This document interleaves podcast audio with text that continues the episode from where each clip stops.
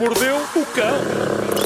Título deste episódio: Os gatos vão dar cabo de nós nos filmes e nas lojas de brinquedos ao som de Erasure. Vamos a isso. Bom, isto acabou de chegar à mesa de trabalho do homem que mordeu o cão. É agora que eu digo, não existe.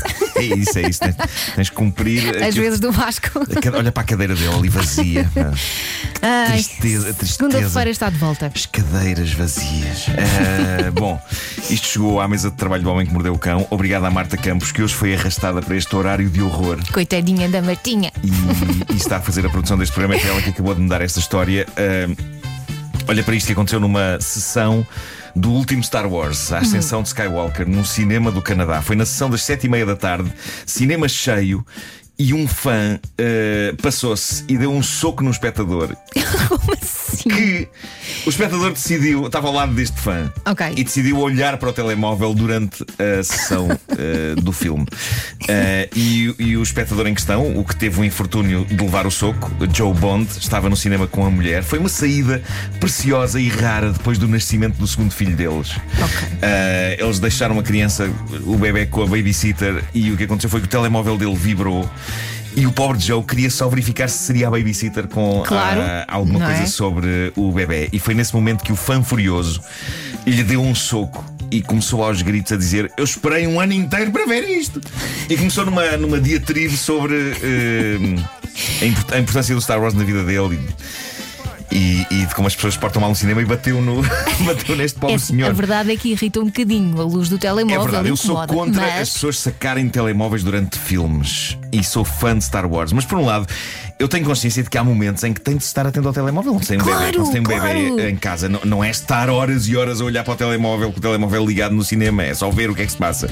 Ah, e, e para além disso, eu tenho também consciência de que as comunidades de fãs e até as comunidades de fãs de coisas das quais eu também sou fã, como Star Wars, estão cheias de filhos da mãe tóxicos e maus.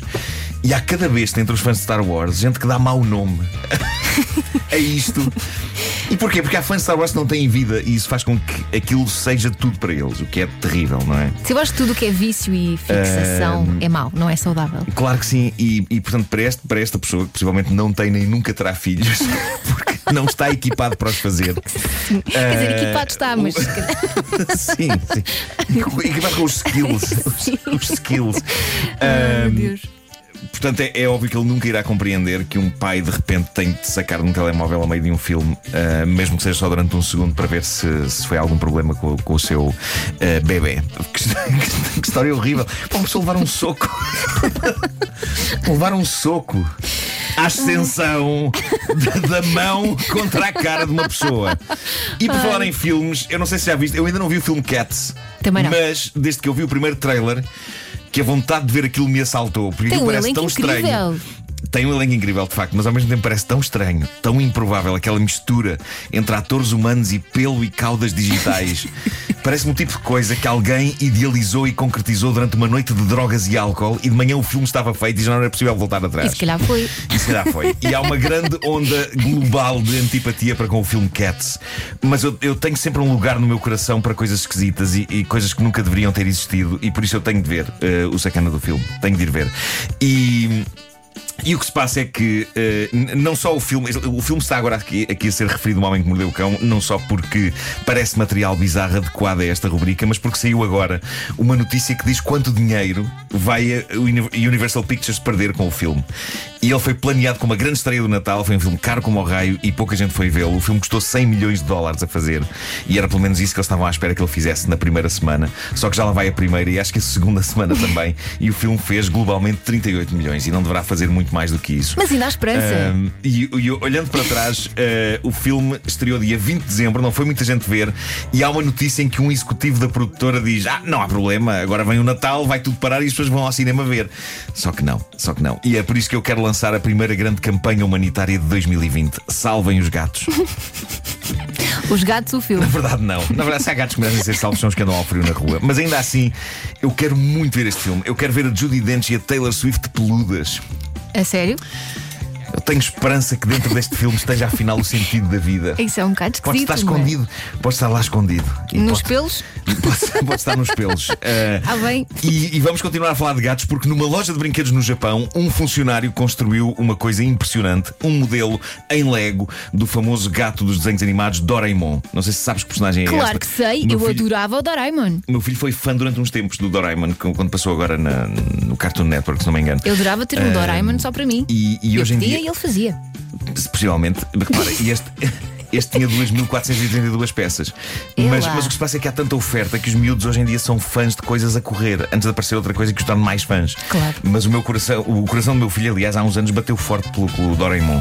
E, e era o Doraemon, então, que um funcionário de uma loja de brinquedos no Japão construiu em Lego 2.432 peças, fê-lo por encomenda para um cliente, demorou uma semana a construir o popular gato azul, peça a peça, sozinho, e antes de o enviar para o cliente, colocou-o em exposição na loja. Estava lindo, o gato Doraemon, de facto. Estava incrível. Até que o trabalho de uma longa semana foi derrubado num segundo por outro gato, um gato real que ele tinha na loja, e que decidiu não só averiguar que gato azul era aquele, mas dar-lhe uma daquelas patadas que os gatos dão. Sabes quais? Já viste sei. fazer isso? O único objetivo é, é tirar uma coisa que esteja numa mesa para o chão. Claro. Eles fazem isto. Claro. É uma coisa que eles fazem.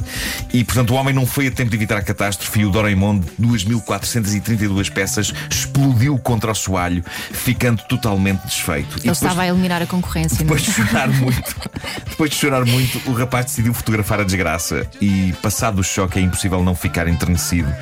Porque o gato real tem uns olhos meigos e é vê-lo todo contente no meio das peças a brincar, sem a mais pequena noção de o horror que acabou de provocar. Ou será que brincar. tinha? Será que tinha? Se calhar tinha, que os gatos Os também gatos são um bocadinho matreiros, não é? Sim, eu, eu adoro gatos, mas eu- eles têm claramente planos para nós. Olha, e o Doraemon não se disse depois, no fim, quando acabou a série, Sim. que ele afinal era inventado. Acho que sim, não era? Era uma espécie de um robô, não As era? pessoas ficaram tão tristes. É verdade, é verdade. Não sei se é no fim que isso é revelado, tenho a ideia que é, que é no princípio. Eu fiquei com a ideia que era no fim, mas pronto, não interessa. Mas, mas mecânicos ou reais, eu acho, eu acho que os gatos têm planos para a humanidade, planos nos quais nós perdemos. Os gatos assustam. E isto leva-me à minha teoria. O filme Cats, na verdade, é a mais recente arma da humanidade contra os gatos. Foi feito para denegrir os bichanos. E agora está do lado deles a resposta. E eu temo que não vai ser bonita. Possivelmente vai ser um filme musical chamado Humans. E em que atores gatos têm as suas caras misturadas em computador com corpos humanos. E que de maneira humilhante para nós vai ser superior ao Cats. Achas? É capaz de ser melhor filme, é verdade. Bom, para terminar, senhoras e senhores, Erasure! Erasure! Peraí, Brazier! E porquê Erasure? Porquê? Nós, nós não tínhamos notícias de Erasure há que tempos, mas agora temos notícias do vocalista Andy Bell. E são daquelas notícias que nasceram para esta rubrica. É? Obrigado, Andy. Numa recente entrevista, Andy Bell, vocalista dos Erasure, revelou que lhe aconteceu uma coisa incrível. Ele revelou que uma vez recusou ter relações sexuais com um extraterrestre. O que é Desculpa espantoso. rir. O que é espantoso, porque a ideia que eu tenho é que isto é impossível. E não é porque eu acho que eles não existem, é, é porque eu tenho a ideia que eles não pedem licença. Pelo menos em, em alguns, assim, pronto, vamos embora. em alguns desenhos animados japoneses marotos, os extraterrestres não vêm com convites. Saltam Ah, é? dos, sacam dos tentáculos e. Ai, é com tentáculos. E zunga. Claro, tens, tens que ver, tens que ver. Andas a perder muito bom entretenimento. Ah, Estou a ver que sim, estou. mas claramente não o extraterrestre que visitou o vocalista dos Erasure, que terá proposto relações a Andy Bell. E segundo Andy Bell, eh, ele respondeu-lhe: Não, não, obrigado, porque sou gay. O que nos leva a crer. Como é que ou, ele sabia Ou que, o que- extraterrestre que o visitou era mulher, ou que era de todo um outro género extraterrestre, e o Andy não é alienosexual. Eh, ele deu mais detalhes nesta entrevista. Ele diz que isto passou-se na sua casa em Limehouse, lá na Inglaterra, numa noite em que, diz ele, foi visitado por mil naves. Mil Mil naves é e muito. ninguém deu conta. Até mesmo para uma alucinação, mil naves é muito. É demasiado. Mil naves numa casa. Ele diz que eram mil naves e também anjos voadores. Ele refere-se aos extraterrestres como anjos voadores. Ok. E também, também isto me confunde, porque se eles voam, para que é que precisam de naves? Talvez as naves É sejam para voar. espaço, É isso, para, não é? para o espaço, que não conseguem respirar Capaz no espaço. um. E depois, quando aterram, voam para fora das naves pelas janelas. Deve ser isso. Não sei, eu acho isto tudo muito mal enjorcado. Mas seja como for, Andy Bell diz o seguinte e passo a citar: Um dos anjos perguntou-me se eu estaria interessado em experimentar fazer amor com um extraterrestre, mas eu simplesmente pensei: "Hum, não. Eu adoro, eu adoro histórias malucas contadas com normalidade de terra a terra. E continuando com as declarações do vocalista dos Erasure, ele disse, e passo a citar: Pensei, Ainda não estou bem pronto para isto, porque estes extraterrestres tinham todas as sexualidades misturadas e tinham tipo um tentáculo. E eu não podia arriscar que um deles fosse mulher. Então, mas tinha um tentáculo? Nuno, tu não, sabes, tu não, eu não, eu não sabes. percebo o suficiente da anatomia extraterrestre. Exato. Não é? Tu Mas, pode mas, acontecer. mas vou confiar em Andy Bell. É? Ah, sim, sim. Põe mais alto! Vamos dançar! Ah, uh! Uh! Está a dançar aí no carro? Vamos embora.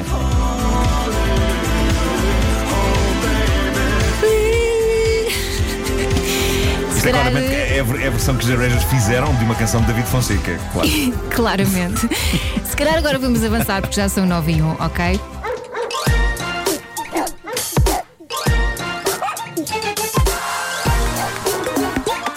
O homem que mordeu o cão.